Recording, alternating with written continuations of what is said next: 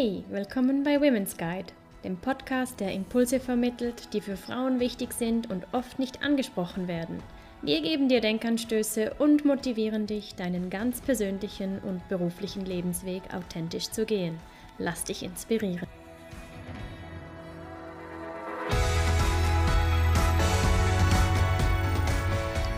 Herzlich willkommen. Schön, dass du wieder reinhörst beim Podcast Inspiring and Connecting Women. Wir sind Angela und Romina von Women's Guide. Im heutigen Podcast-Interview sprechen wir über berufstätige Mütter und den ganzen Strauß an Herausforderungen und Chancen, welche dazugehören. Vielleicht bist du selbst Mama und berufstätig oder du bist mit einer berufstätigen Mutter aufgewachsen.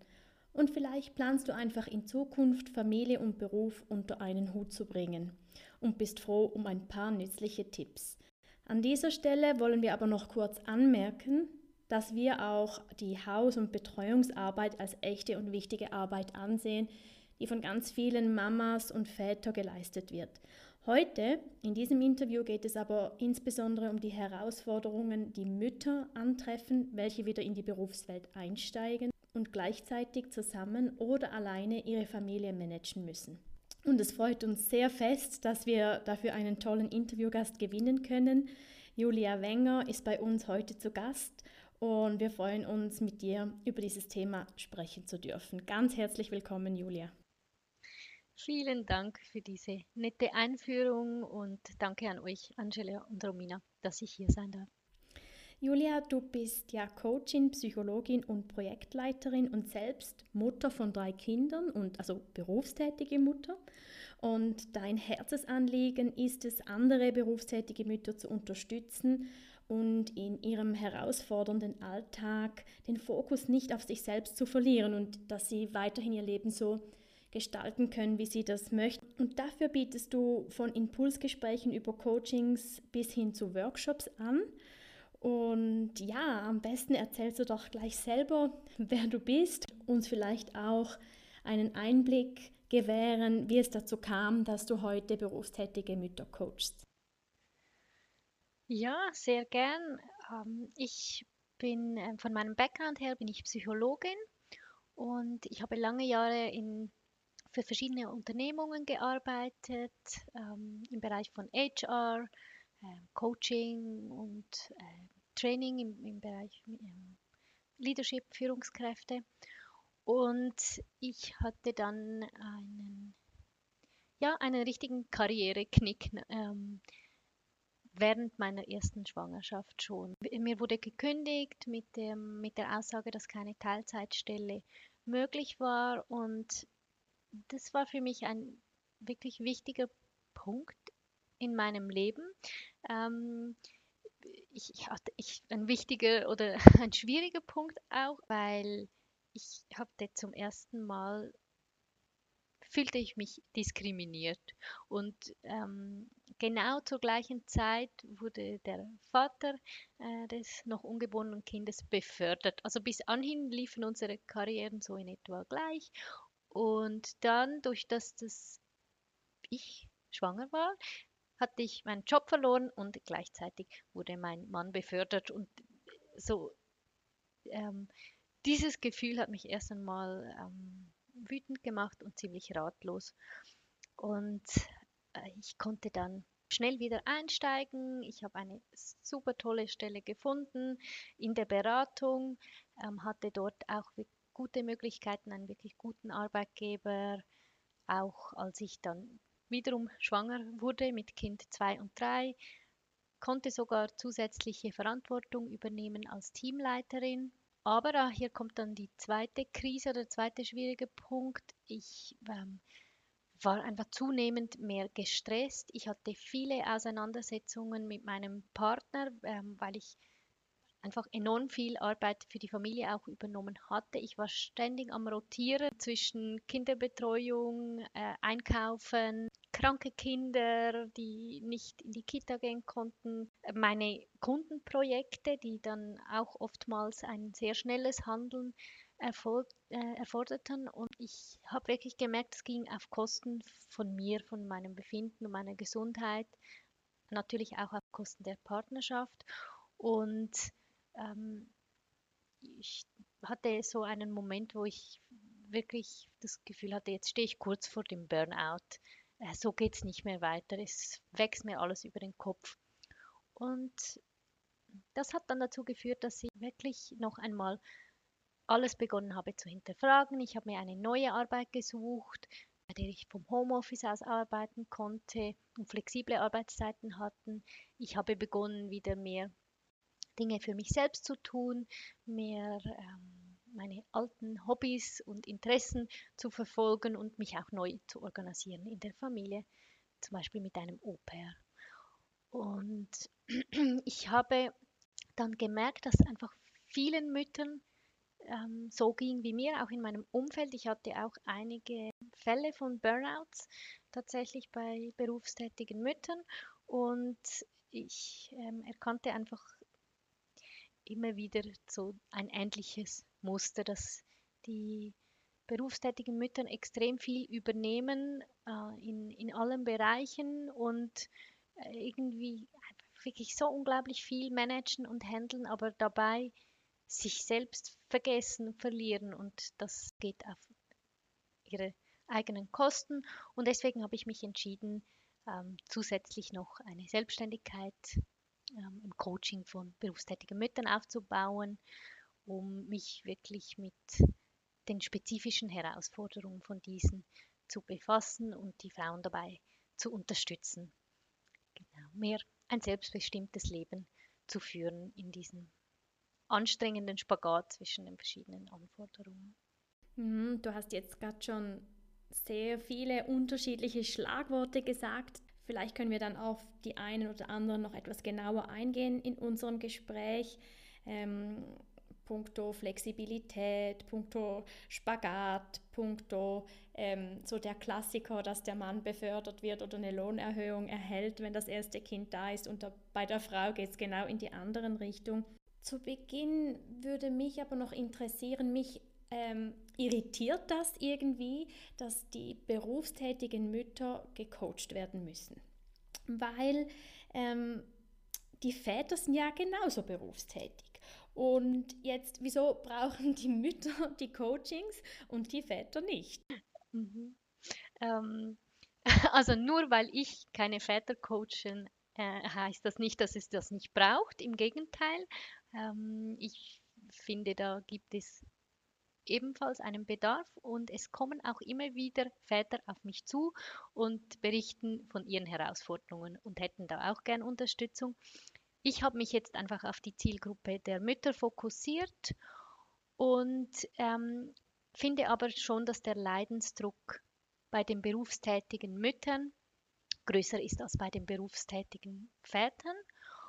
Und das, das aus dem Grund, weil diese ganze Haus- und Sorgearbeit, Kinderbetreuungsarbeit, die du vorher auch erwähnt hast in, der, in deiner Einleitung, die ist nach wie vor meistens zu einem großen Teil ähm, auf den Schultern der Mütter.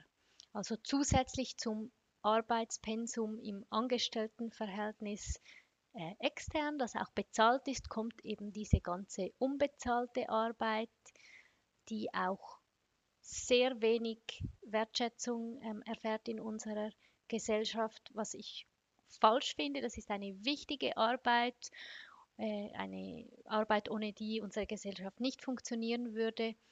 Und sie erhält kaum Aufmerksamkeit und auch kaum Anerkennung und sie wird im großen Teil von Müttern geleistet. Also selbst bei, diesenjenigen, bei denjenigen Familien, bei denen auch der Mann sein Arbeitspensum reduziert und Aufgaben übernimmt in der Kinderbetreuung, auch in diesen Fällen und, und in den Fällen, in denen die Frauen hochprozentig arbeiten, übernehmen, übernehmen die Frauen einen Großteil ähm, dieser Sorgearbeit und auch des sogenannten Mental Loads. Das ist so ein Schlagwortbegriff, den inzwischen ähm, viele kennen, die ganze Denkarbeit, ähm, den Überblick zu behalten über die Familie, wer ist wo, wer braucht was, was muss im Haushalt dran gedacht werden, Ferien organisieren. Eine unsichtbare Arbeit, die sehr viel Energie kostet.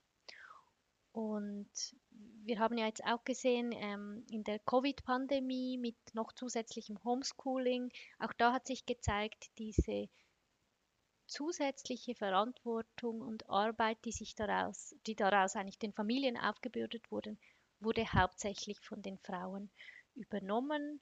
Und das führt dazu, dass äh, die Frauen einfach einer sehr großen Belastung ausgesetzt ähm, sind und sehr viel Arbeit leisten und sie auch damit ziemlich alleingelassen sind, sag ich mal so. Sie müssen auch noch für äh, kämpfen für, für ihre Rechte, also sie müssen am Arbeitsplatz äh, auch in vielen Fällen äh, aushalten, dass sie diskriminiert werden, nicht ernst genommen werden, in eine gewisse Schublade gesteckt werden als Mütter. Sie müssen in der Partnerschaft ständig diskutieren und versuchen, den Partner zu überzeugen, mehr Aufgaben zu übernehmen. Und eben insgesamt erhalten sie für all das, was sie leisten, sehr wenig Anerkennung.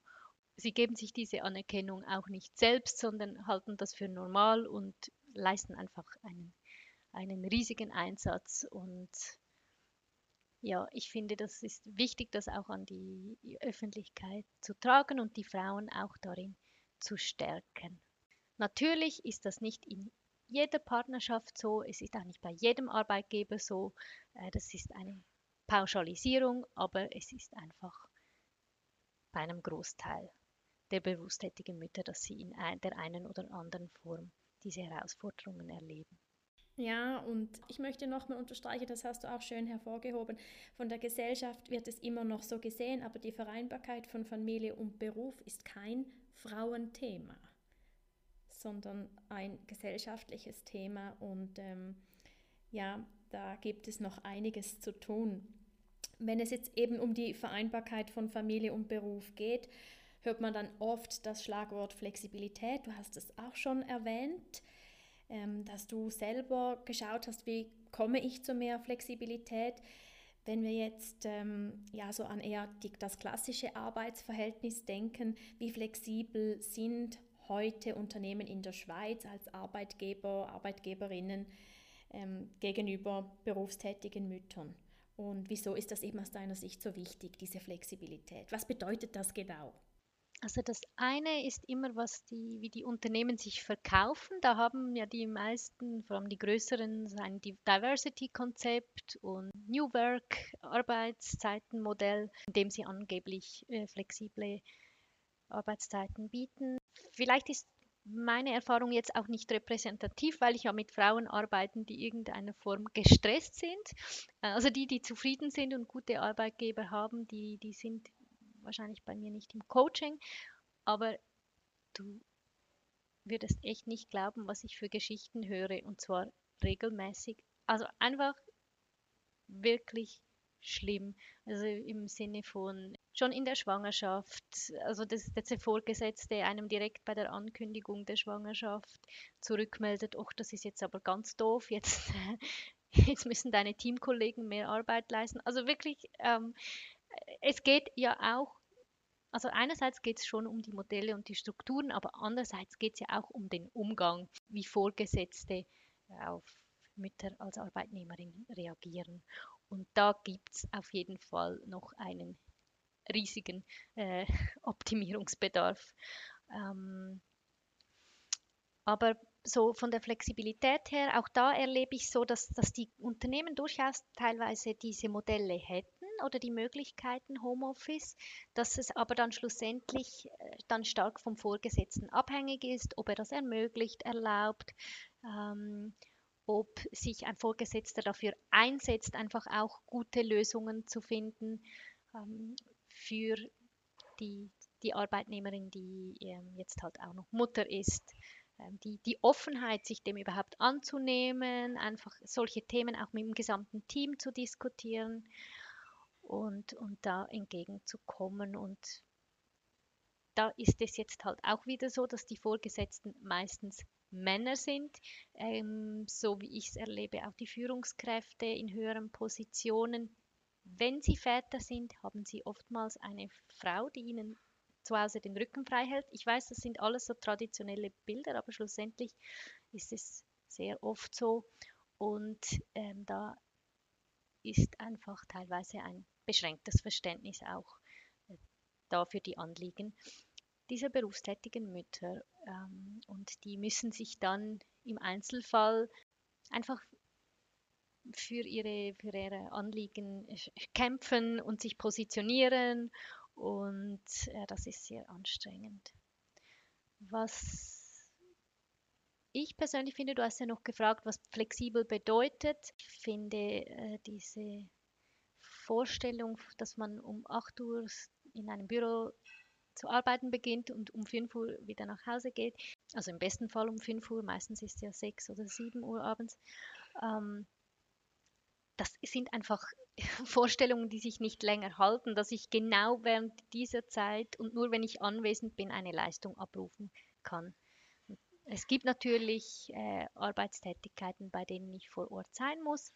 Äh, das ist ganz klar, aber sehr viele Aufgaben lassen sich flexibel zu unterschiedlichen Zeiten leisten. Das hat ja die, die Covid-Pandemie schon auch gezeigt, dass eigentlich ein Großteil der Arbeiten auch von zu Hause aus äh, verrichtet werden kann.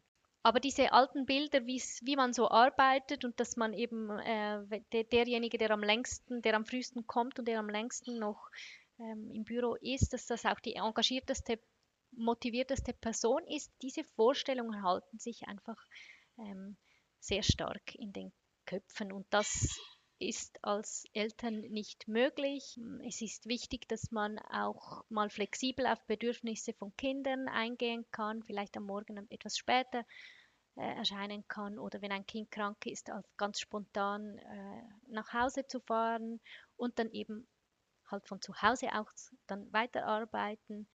Ein Pensum, also das, ja, das verstehe ich schon auch unter Flexibilität, dass das anpassbar ist, dass man beim Wiedereinstieg ähm, nachdem man ein Baby hatte, dass man ein Pensum reduzieren kann.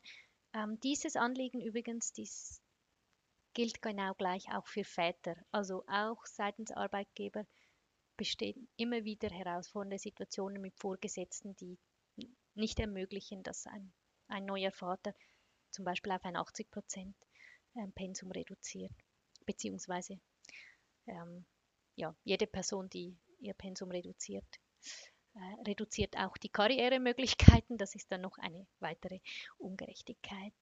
Du hast gesagt, eben, äh, wir können uns gar nicht vorstellen, was alles zu dir getragen wird. Klar hast du wahrscheinlich eine Negativselektion von Frauen, eben die gerade auch mit einem weniger unterstützenden Arbeitsumfeld zu tun haben. Könntest du uns da vielleicht noch zwei, drei Beispiele geben? Gerade auch, weil ich oft denke, dass Zuhörerinnen vielleicht in derselben Situation sind und das vielleicht für normal äh, befinden und man einfach auch dann das Licht darauf ähm, oder den Finger darauf halten muss und sagen, hey, das, das ist nicht normal und da muss man etwas unternehmen. Sehr gern. Also zum einen ist es so, dass Knüpfen eigentlich vom Mutterwerden oder Muttersein mit der Arbeitsmotivation. Also so Kommentare im Sinne von, was, jetzt bist du schon schwanger geworden, du arbeitest ja noch gar nicht lange hier, ist dir der Job eigentlich gar nicht wichtig? Solche Kommentare ähm, gibt es häufig und da äh, kann ich den Frauen einfach nur raten, sich absolut abzugrenzen, weil das hat nichts miteinander zu tun. Ähm, ja, ich kann nicht meine Familienplanung abhängig vom Arbeitgeber machen, denn ähm, eben Familienplanung ist ja auch schon das falsche Wort. Man kann es ja auch nicht so genau planen, ob und wann man sch schwanger wird.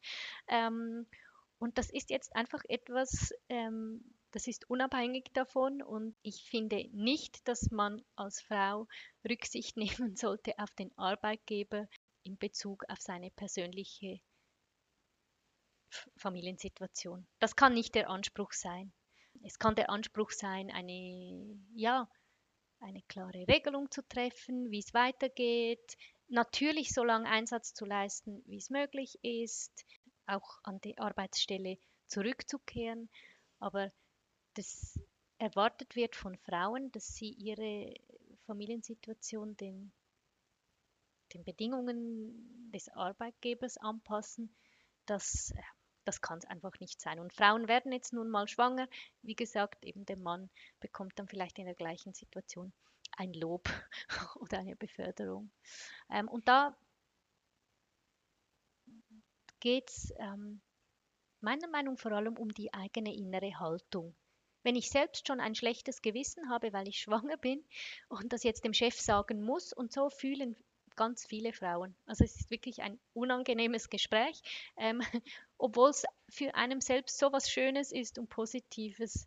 Äh, und da ähm, einfach auch die eigene innere Haltung zu pflegen, dass das komplett in Ordnung ist und dass das einfach uneingeschränkt toll ist, jetzt Mutter zu werden und dass die Herausforderungen, die sich für den Arbeitgeber ähm, ergeben, dass die, die Vorgesetzten auch handeln können, weil schlussendlich ist es ja so, dass ähm, bei Frauen in einem gewissen Alter äh, die Wahrscheinlichkeit besteht, dass sie Mütter werden. Und das darf keinen Einfluss haben auf die Beurteilung dieser Frauen. Das ist ein Beispiel. Ein anderes Beispiel, das habe ich jetzt auch schon mehrmals gehört, ist, dass man mit einem gewissen Teilzeitpensum seinen Kaderstatus verliert. Also es gibt Unternehmen, die noch so einen Kaderstatus haben.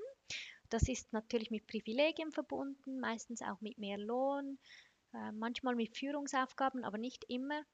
Ähm, ist eben mehr so ein Statussymbol und da heißt es dann ähm, manchmal einfach, mit 50 Prozent hast du keinen Kaderstatus mehr. Es gibt, gibt diesen erst ab 70 Prozent beispielsweise. Und bei solchen veralteten und meiner Meinung nach auch nicht sinnvollen Strukturen ähm, finde ich, darf man mal nachfragen, wie, woher das kommt und was ein Pensum mit einem Status zu tun hat. Das sollte ja an die Arbeit verknüpft sein, dass man verantwortungsvolle Aufgaben hat. Und wenn man diese hat und, und seine Leistung bringt für die Unternehmung, spielt es eigentlich keine Rolle, wie viel Prozent man arbeitet. Um nochmal um das Thema Flexibilität aufzunehmen, das du vorhin so gut ausgeführt hast. Also ich habe es so verstanden, vor allem zwei Dinge, die wichtig sind, dass man beim Pensum flexibler sein kann und dass man eben auch zeitlich äh, flexibler sein kann. Natürlich, wenn das möglich ist, wie du sagst, es gibt Jobs, da muss man einfach vor Ort sein. Aber in vielen Bereichen ist es möglich, flexibel zu arbeiten. Gibt es noch andere ähm, Arten von Flexibilität, ähm, damit man eben ja, das, das selbstbestimmter uh, handeln kann, alles unter einen Hut zu bringen?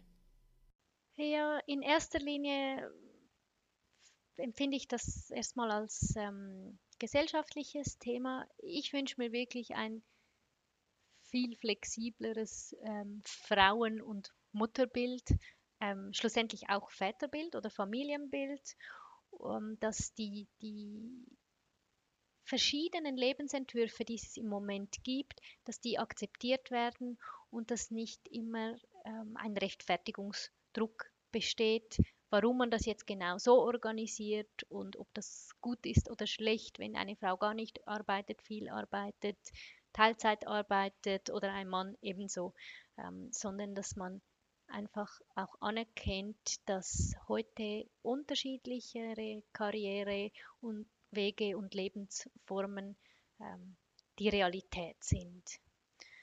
Und eben insgesamt empfinde ich so diese stark an wirtschaftlichen Interessen orientierte Leistungsgesellschaft ähm, bedenklich. Ähm, wirklich, ich finde, die ist nicht orientiert an den Bedürfnissen von Kindern, von Familien, aber schlussendlich auch nicht von Menschen.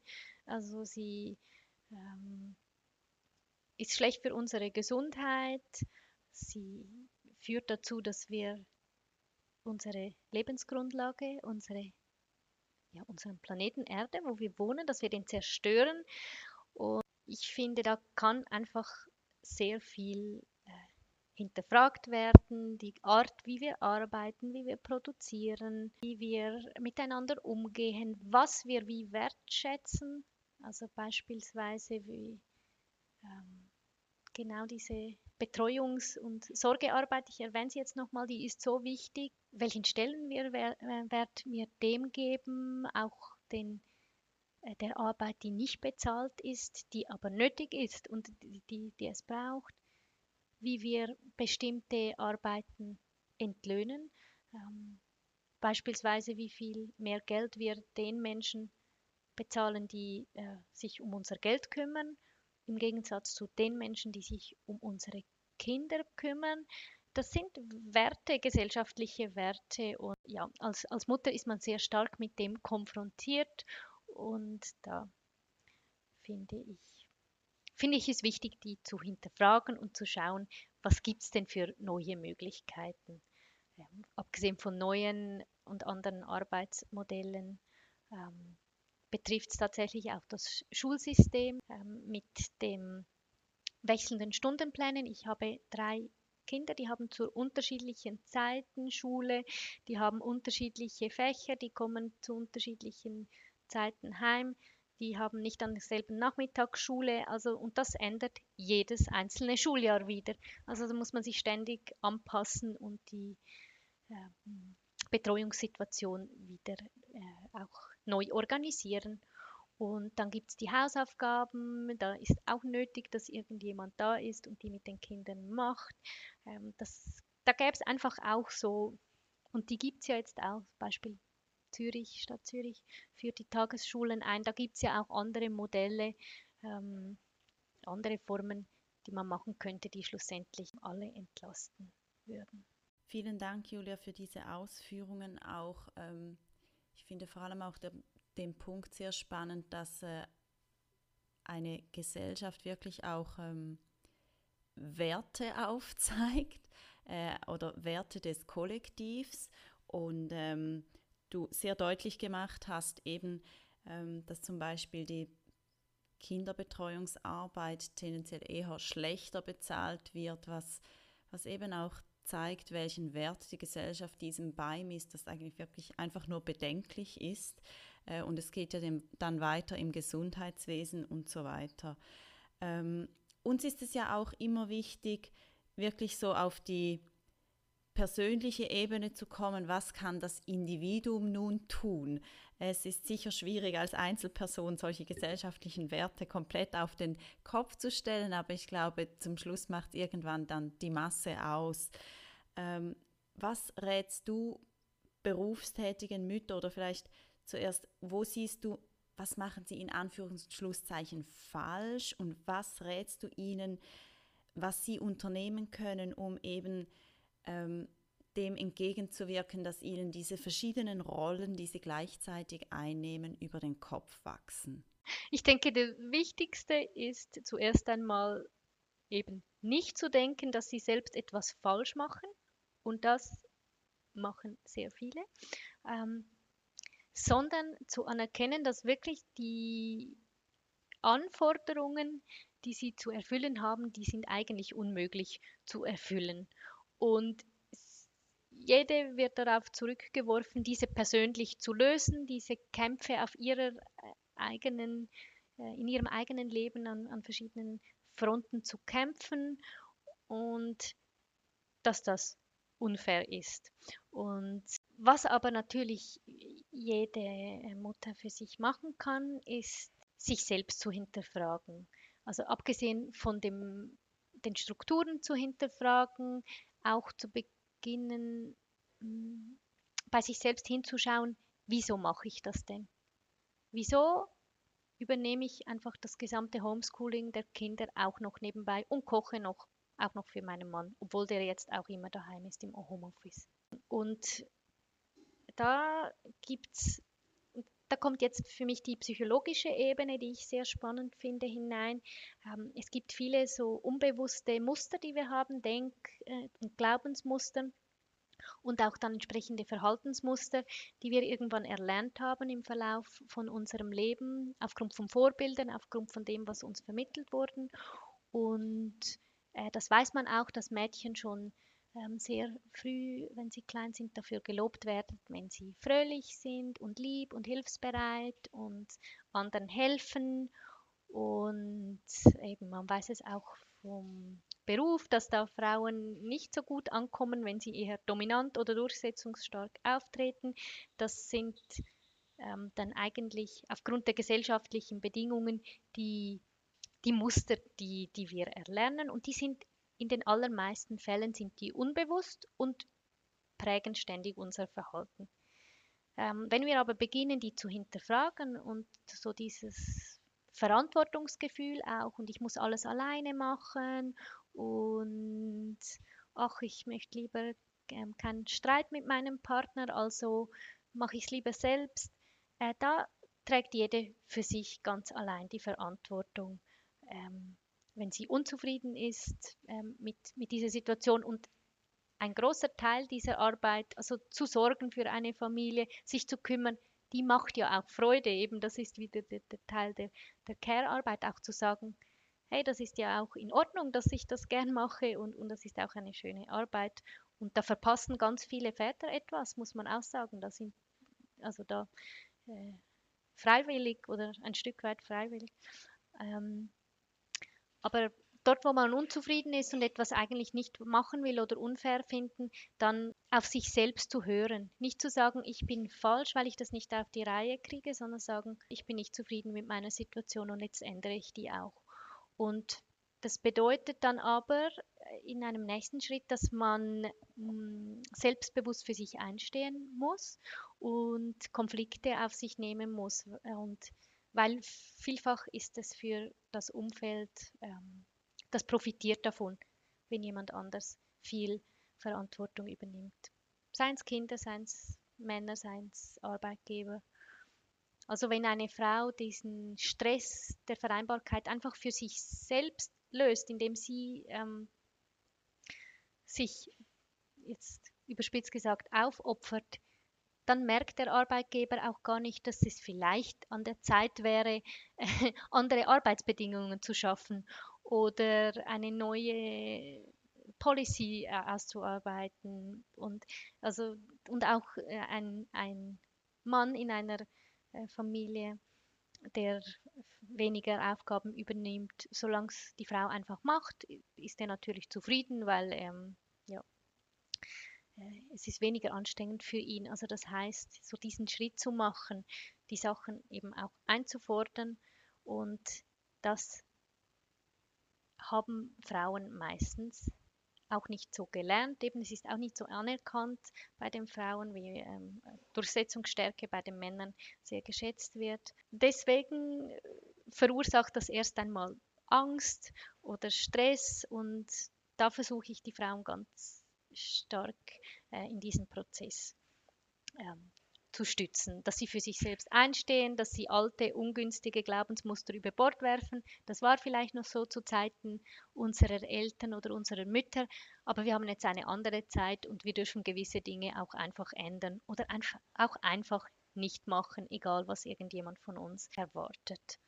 Und ja, da geht es auch ganz stark darum, wenn es um Selbstbewusstsein geht, geht es ja auch darum, ähm, sich selbst zu mögen, die eigenen Stärken zu kennen und zu anerkennen, die ganze eigene Leistung zu anerkennen, auch wenn es niemand sonst anerkennt, sich selbst zu sagen, äh, was, was man alles zustande bringt und auch zu wagen, eine, eine Vision zu haben für das eigene Leben, so ähm, dass man ja, dass man sich wirklich auch erlaubt, ein, ein Leben sich so zu erschaffen, wie es einem selbst ganz genau passt. Und viele Frauen denken gar nicht erst daran. Die sind so gefangen in was man machen muss, was normal ist, ähm, was sich einfach ergibt du, im Alltag mit den Kindern. Da ergibt sich ja ständig so viel zu tun, da hat man wenig Zeit zum Innehalten. Ja, da bewusst sich Zeit zu nehmen, eben wirklich für sich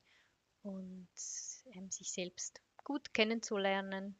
In diesem Prozess, ich rate es wirklich ja, ich verrate es wirklich jeder Frau, sich Hilfe zu holen, Unterstützung, auch da nicht das Gefühl zu haben, das muss ich jetzt auch irgendwie alleine schaffen, ähm, Verbündete zu holen, andere Mütter, äh, gute Rollenvorbilder, Coaching zu machen ähm, und ja, sich auch gegenseitig in dem zu unterstützen. Also nicht zu hinterfragen, wie macht es eine andere Frau, sondern ähm, die zu unterstützen, so in der Art, wie sie es machen.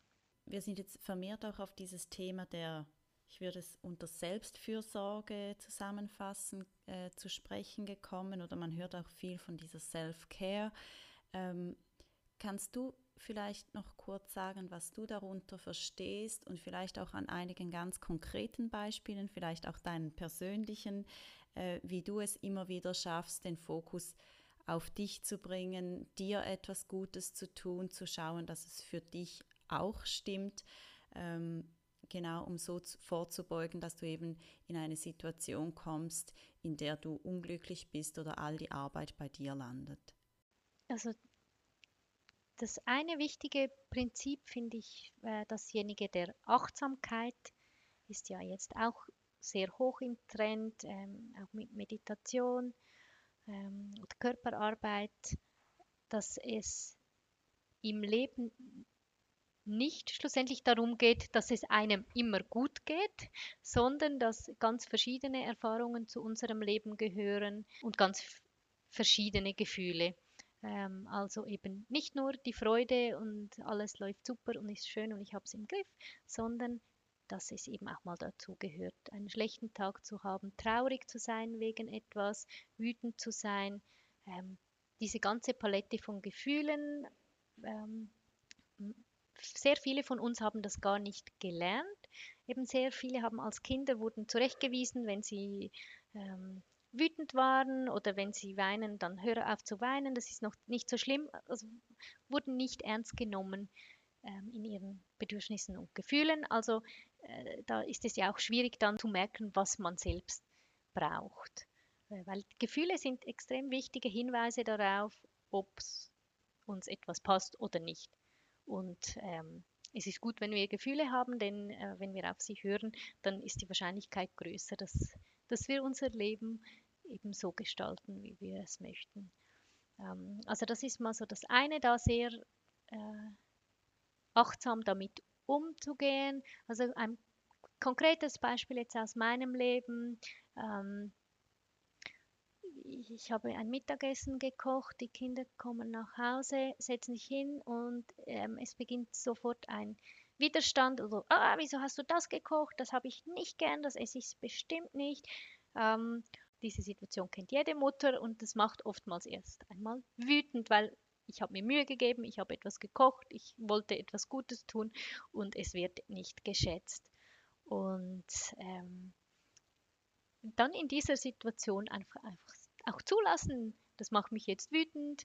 Ähm, das heißt nicht die Kinder dann anfahren oder die Wut rauslassen, also auslassen an den Kindern, sondern eben einfach mal für sich selbst da hineinzufühlen und auch zu anerkennen, dass einem das so, so nicht passt. Ähm, und eben auch nicht gut ist, dann verdrängen zu sagen, ach nein, jetzt darf ich doch nicht schon wieder wütend werden, das ist nicht gut.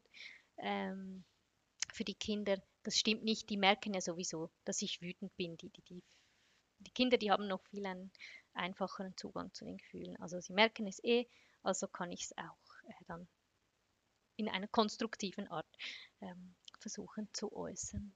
Ja, das ist so das, der eine Teil und das andere, mh, hm, so dass die Menschen halt einfach einzigartig sind. Niemand ist gleich, jeder hat seinen eigenen genau richtigen Beitrag zur Welt und ähm, diese Einzigartigkeit auch zu schätzen, schätzen zu lernen. Jede von uns hat Stärken und Schwächen und niemand muss perfekt sein. Man muss sich auch nicht immer mit den anderen vergleichen, sondern einfach immer wieder da zurückzukommen. Was macht mich aus? Ähm, was macht mir Freude? Wo, wo fühle ich mich auch lebendig? Also das finde ich die allerbeste Frage, wenn es um Selbstfürsorge geht. In welchen Momenten fühle ich mich lebendig? Mehr von dem machen und in welchem Moment fühle ich mich nicht lebendig, sondern im Rotieren am Hamsterrad, am äh, Abarbeiten und dann dorthin zu schauen, was, was man dort ähm, ändern kann. Und das Problem ist, dass die Selbstfürsorge wird oft mit Egoismus ähm, verwechselt oder gleichgesetzt. Aber dabei ist es eigentlich genau das Gegenteil, weil wenn ich gut für mich sorge, dann kann ich auch wiederum gut für andere sorgen. Julia, wir haben jetzt viel darüber gesprochen, auch in dieser letzten Frage, was Frauen tun können, was berufstätige Mütter tun können, dass es ihnen eben besser geht, äh, ist ja auch das Thema der heutigen Podcast-Folge. Ich möchte trotzdem, bevor wir dann auch zum Ende kommen, noch auf die andere Hälfte der Elternschaft zu sprechen kommen. Also der Kindsvater oder die Kindsväter. Was aus deiner Sicht könnten Partner von berufstätigen Müttern vermehrt tun, um eben wir sprechen jetzt nach wie vor von diesem klassischen Setup, wo die Frau ähm, mehr dieser Care-Arbeit übernimmt, um diese berufstätigen Mütter zu unterstützen und ähm, ihnen vielleicht auch es leichter zu machen, den Einstieg ins Berufsleben wiederzufinden oder da mehr Fokus äh, geben zu können im, in der bezahlten Arbeit. Was ich beobachte, ist, dass bei vielen Paaren so eine Arbeitsteilung besteht im Sinne von Mütter sind die Verantwortlichen für die Kinder und der Vater unterstützt oder die Mutter delegiert Aufgaben an den Vater. Das passiert häufig auch ähm, aufgrund der, des Mutterschaftsurlaubs, der Babypause, ähm, wo einfach die Mutter viel mehr Zeit mit dem Kind verbringt und daher auch mehr Bescheid weiß und ähm, ja, auch schneller auf, die Bedürfnisse des Kindes eingehen kann. Also wenn die Väter von Anfang an, also eben äh, äh, zumindest zu Beginn ähm, des, des Lebens mit einem neugeborenen Kind, wenn sie da Urlaub nehmen können oder ein, sich die Zeit nehmen, um an dieser Anfangszeit dabei zu sein, das ist extrem hilfreich. Und auch es wirklich, da gilt es sich selbst zu hinterfragen als Vater. Also sehe ich mich als unterstützende Person, die netterweise der Mutter hilft, oder empfinde ich uns als Team, die zusammen eine geteilte Verantwortung für ein Kind haben. Und es ist auch ein Fakt, je mehr Zeit, dass, dass der Vater mit den Kindern verbringt und am besten eben auch allein, ohne die Mutter, ähm, umso automatischer und einfacher ähm, geschieht die, die, die Aufteilung der, der Aufgaben und, und die Zusammenarbeit der Eltern eben als Team. Also daher wäre sicher auch die Empfehlung, äh, Pensum reduzieren, ein, mindestens einen Tag mit den Kindern ähm, auch allein zu verbringen, ähm, da halt beruflich zurückzustecken oder wenn das nicht möglich ist, vielleicht am Wochenende einen Zeitraum zu vereinbaren, wo wirklich der Vater zuständig ist. Und je partnerschaftlicher diese Aufteilungen sind, in meiner Erfahrung, umso besser funktioniert auch ähm, diese Kommunikation untereinander, auch wenn es mehr abzustimmen gibt.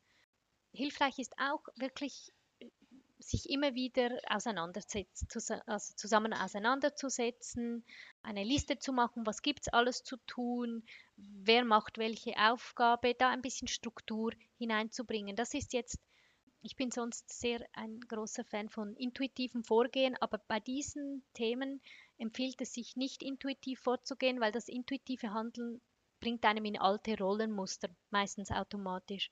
Also lieber genau aufzuschreiben, was gibt es zu tun, äh, wer steht wann in der Nacht auf, wer holt die Kinder und bringt sie. Was machen wir, wenn ein Kind krank ist? Bleibst einmal du, einmal ich zu Hause. Einfach da klare Regelungen zu schaffen, die, die fair und ausgeglichen sind. Vielen Dank, Julia, auch für diese Tipps. Ähm, Vielleicht um das ganze Interview noch kurz zusammenzufassen, also uns ist immer ganz wichtig, zum Schluss auch einige wirklich Handlungsempfehlungen sehr konkret zu geben. Was wären deine Top 3 Tipps für eine berufstätige Mutter, die jetzt zuhört oder eine Frau, die vielleicht gerade ein Kind erwartet und danach wieder ins Berufsleben einsteigen möchte, wie sie sich optimal oder halt so gut als möglich auf diese neue Lebensphase vorbereiten kann oder diese Lebensphase, in der sie gerade steckt, verbessern kann? Sehr gern. Also der erste Tipp ist, ähm, sich mit seiner eigenen Person auseinanderzusetzen und mit dem Fokus auf die Stärken. Was kann ich gut? Worin bin ich stark? Was habe ich, wenn es um den Beruf geht, bisher schon geleistet? Welche Erfolge habe ich gehabt? Und so das Selbstbewusstsein aufzubauen. Häufig ähm, ist gerade nach einer gewissen Pause im Beruf, ähm, dass ja, viele Frauen ja auch eine, eine längere Babypause machen, ähm, leidet so das insbesondere das berufliche Selbstbewusstsein, also das Selbstbewusstsein insgesamt, weil die Arbeit, die man ja da macht, eben keine Wertschätzung hat. Also so diese Rückbesinnung auf sich selbst und äh, einfach einmal sich selbst gut zu finden. Ähm, das äh, finde ich den, den, den wichtigsten, ja, wichtigste erste Sache. Und dann sich eine Übersicht zu machen, was einem gut tut. Und das können äh, große Dinge sein, wie eine, eine äh, Woche Ferien mit meinen Freundinnen beispielsweise, aber es können auch ganz kleine Dinge sein, zum Beispiel eine Tasse Tee trinken und fünf Minuten aus dem Fenster schauen, egal was rundherum läuft. Ähm, einfach eine, und diese Liste, die kann auch ständig immer wieder ergänzt werden. Ähm, und Sport machen, Musik machen oder sonst kreativ sein. Äh, es kann auch sowas sein wie ähm, ein Bücherregal neu sortieren. Also es können auch äh, sogar Aufgaben im Haushalt sein. Einfach was einem gut tut und ähm, was einem in eine ruhige Stimmung ähm, verbringt und dann zu beginnen, diese Dinge einfach häppchenweise einzubauen. Mit etwas Kleinem anzufangen, wenn man sagt, ich habe so einen Stress, ich habe so äh, viel zu tun, äh, ich kann unmöglich Sport machen, dann vielleicht fünf Minuten Yoga-Übungen am Tag oder ein, zwei Yoga-Übungen einzuplanen, so anzufangen und ähm, dann, ja, dann merkt ihr von selbst, wie, wie viel Raum das plötzlich schafft. Nur schon der kleine Schritt, ich habe etwas für mich getan. Zeit, wenn, wenn die Kinder betreut sind, nicht nur da, dazu zu nutzen, ähm, um das Haus auszuräumen oder um irgendetwas zu organisieren, sondern einfach sich hinzulegen und kurz auszuruhen. Einfach etwas für sich zu tun. Und der dritte Tipp ist, zu beginnen, sich selbst zu vertrauen im Sinne von äh, wirklich auf die eigene Intuition und die eigenen Gefühle zu hören. Ähm, wenn du merkst, ich bin jetzt noch nicht bereit zum Wiederarbeiten, ich, ich möchte jetzt einfach noch nicht zurückgehen, das, das, das Baby ist noch zu klein, dann nicht dir selbst irgendwie mit dem Verstand einreden, nein, das muss jetzt sein, ich habe das so abgemacht, ich möchte eine gute Arbeitnehmerin sein, sondern dann auf dich selbst hören und ganz einfach zu versuchen, mit dem Arbeitgeber zu verhandeln. Oder wenn du gerne 100% arbeiten möchtest oder bereits 100% arbeitest und du bist happy damit und du bist glücklich und erfüllt, dann ähm, dir nicht ein, ein schlechtes Gewissen einreden zu lassen von irgendjemand anderem, sondern eben einfach voll darauf zu vertrauen, dass es so, wie es für dich stimmt, dass das richtig ist.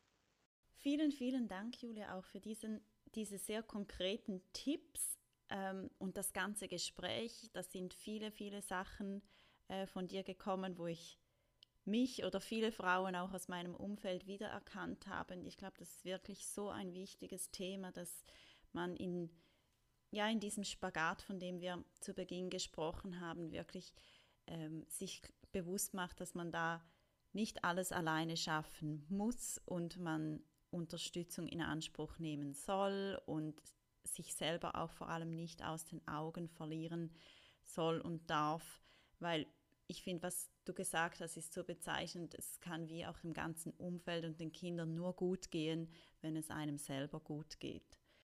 Wir haben ja das Privileg, eine 1 zu 1 Coaching-Session mit dir zu verlosen unter den Zuhörerinnen. Vielen Dank auch dafür. Ähm, vielleicht ganz kurz, wie man an der Verlosung teilnehmen kann, indem man uns, also at womensguide.switzerland und dir, Julia, auf Instagram folgt. Julia findet ihr unter Julia Wenger Coaching und dann einfach zum heutigen Post ähm, einen Kommentar hinterlassen, dass ihr eben gerne eine 1 zu 1 Coaching Session mit Julia gewinnen möchtet und so dann schon mal den ersten Schritt in diese Richtung tun könnt und euch eben auch unterstützen lassen könnt. Wenn jemand noch mehr zu dir, deinem vielfältigen Angebot erfahren möchte, Julia, wo kann man dich finden? Also abgesehen von Instagram könnt ihr mich auch auf Facebook oder auf LinkedIn finden. unter Julia Wenger. Auf Facebook habe ich auch eine eigene Gruppe, die mit dem Namen Wir machen uns die Welt, wie sie uns gefällt. Da gebe ich regelmäßig Tipps weiter und gibt es Diskussionen über alle Herausforderungen äh, von berufstätigen, von berufstätigen Müttern. Und abgesehen davon habe ich natürlich eine Webseite, die lautet julia-wenger.com. Da gibt es auch die Möglichkeit, sich für meinen Newsletter einzutragen, wo ich auch regelmäßig Tipps und Anregungen verschicke, sowie Angebote, die ich mache und die Daten meiner Workshops kommuniziere. Super, vielen, vielen Dank. Vielen Dank auch von mir, liebe Julia. Und wir sind jetzt am Ende unseres Gespräches, aber eine Frage bleibt mir noch. Wir haben darüber gesprochen, dass es ganz viele tolle berufstätige Mütter gibt, ähm, die Wahnsinnsarbeit leisten und ähm, du gehörst auch zu denen und uns würde interessieren, wer hat dich bisher auf deinem Lebensweg inspiriert und tut das heute noch, ja, damit du diesen so selbstbewusst und stark gehen konntest? Ich hatte das Glück, gute äh, weibliche Vorbilder zu haben.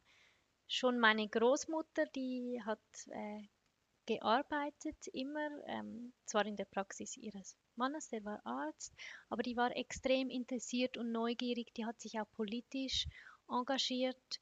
Oh, das gleiche gilt auch für meine Mutter, die war äh, die erste Mutter, die, sie war Lehrerin an einem Gymnasium und sie war die erste Mutter, die nachdem sie ein Baby äh, gekriegt hat, die wieder zurückgekommen ist an die Arbeitsstelle mit einem Teilzeitpensum und das war für mich in meiner Kindheit ähm, immer schon Realität. Gleichzeitig muss ich auch erwähnen, ähm, mein Vater war ebenso ein Vorbild. Die beiden haben sich gemeinschaftlich die, die Betreuung von uns Kindern geteilt. Er war viel zu Hause, er hat gekocht, er hat Arbeiten im Haushalt gemacht. Also ich hatte das Glück als Kind, ähm, bei, von beiden Eltern schon betreut zu werden. Und ich denke, das hat einen großen Einfluss darauf, auch dass ich für mich immer schon ganz klar war, dass ich das alles unter einen Hut bringe und dass ich ähm, auch eine, eine berufliche Karriere in diesem Sinn weiter äh, verfolgen möchte.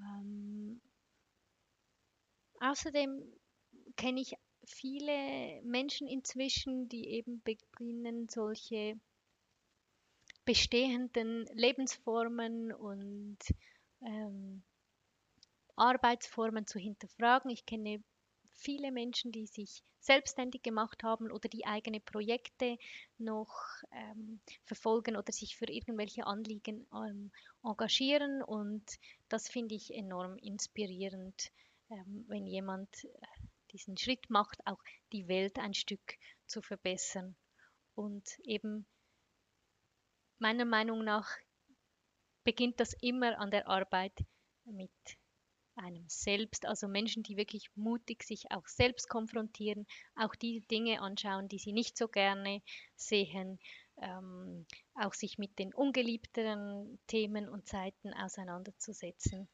Ähm, das ist auch für mich meine persönliche Motivation. Und zu sehen halt, dass ich dieses eine Leben habe, ähm, zumindest als Julia, was danach ist, weiß ich nicht. Aber ich habe diese Möglichkeit und möchte möglichst viel lernen, möglichst viel erleben, fühlen und ähm, möglichst immer mehr zu mir selbst werden. Ein wunderbares Schlusswort. Vielen Dank, Julia. Ähm, wir danken dir wirklich von Herzen für dieses Gespräch und das war wirklich so wertvoll und lehrreich und wir sind sicher, dass auch unsere Zuhörerinnen viel mitnehmen konnten und wir danken dir ganz herzlich eben auch für dein Engagement und die Zeit, dass du dich mit diesem wichtigen Thema auseinandersetzt und eben berufstätige Mütter unterstützt. Und wir wünschen dir weiterhin ganz viel Erfolg und Freude bei der Arbeit und ja, freuen uns, wenn wir in Kontakt bleiben. Vielen Dank auch von meiner Seite und auch vielen Dank für den in meinen Augen super tollen und amüsanten Gastbeitrag in Form eines Blogartikels auf unserer Webseite. Den sollte man unbedingt lesen. Ja, also ich danke euch äh, für die Möglichkeit, für das Gespräch mit euch und natürlich auch für euer Engagement, äh, das ihr macht. Ihr seid ja genauso dran, die Welt ein kleines Stück zu verbessern. Das ist eine extrem wertvolle Arbeit und dass ich da ein Teil davon sein darf, das freut mich sehr und ich hoffe natürlich auch, dass wir in Kontakt bleiben und vielleicht weitere so schöne Projekte vorwärts bringen können. Auf jeden Fall. Vielen Dank, Julia, und auf bald. Vielen Dank, dass du heute wieder dabei warst. Wir hoffen, du fühlst dich genauso inspiriert wie wir und wir freuen uns, wenn du auch in zwei Wochen wieder reinhörst. Und natürlich sind wir immer froh über dein Feedback auf info@womensguide.ch oder via Social Media und alle Links dazu findest du auf unserer Webseite oder in den Show Notes wie immer. In diesem Sinne, stay inspired and connected.